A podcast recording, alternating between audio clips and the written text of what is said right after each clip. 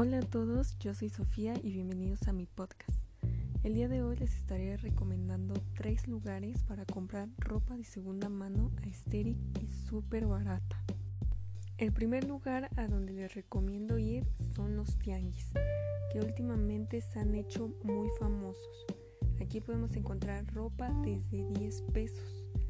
Hay ropa para todas las tallas y para todos los gustos. Seguramente por donde tú vives debe de haber algún. Yo les recomiendo ir al Tianguis Cultural del Chopo. Este es mi tianguis favorito porque ahí es donde yo he encontrado más ropa. Como segundo lugar tenemos los bazares.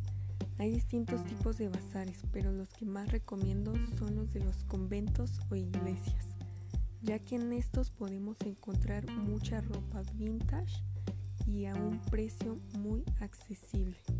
Otro tipo de bazares son los de Instagram, que personalmente no tengo mucha experiencia en ellos, pero según he visto están muy padres. También les recomiendo los bazares que son como tipo expos, o sea que solo están un límite de tiempo. Estos los tenemos que estar buscando, pero no son imposibles de encontrar. Por último tenemos las mercaditas feministas. En estas podemos encontrar mayormente ropa alternativa. En algunos puestos incluso podemos hacer trueque. Las mercaditas feministas son una manifestación pacífica por parte de las feministas. Les recomiendo ir a la que está en el Tianguis Cultural del Chopo o a la que está en Glorieta de los Insurgentes.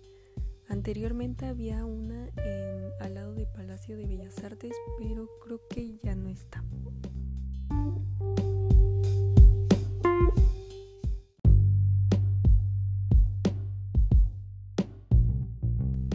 Estas alternativas han existido desde siempre, pero últimamente se han hecho más conocidas debido al fast fashion que es la masiva producción de ropa en tendencia para fomentar el consumismo acelerado e incluso innecesario de la ropa.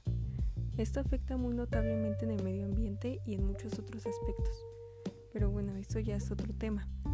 También se ha hecho famoso porque las personas han decidido ser más sustentables y ecofriendly.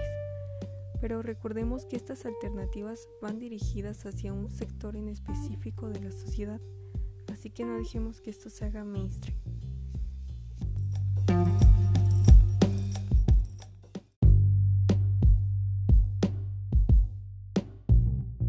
Espero les haya servido esta información.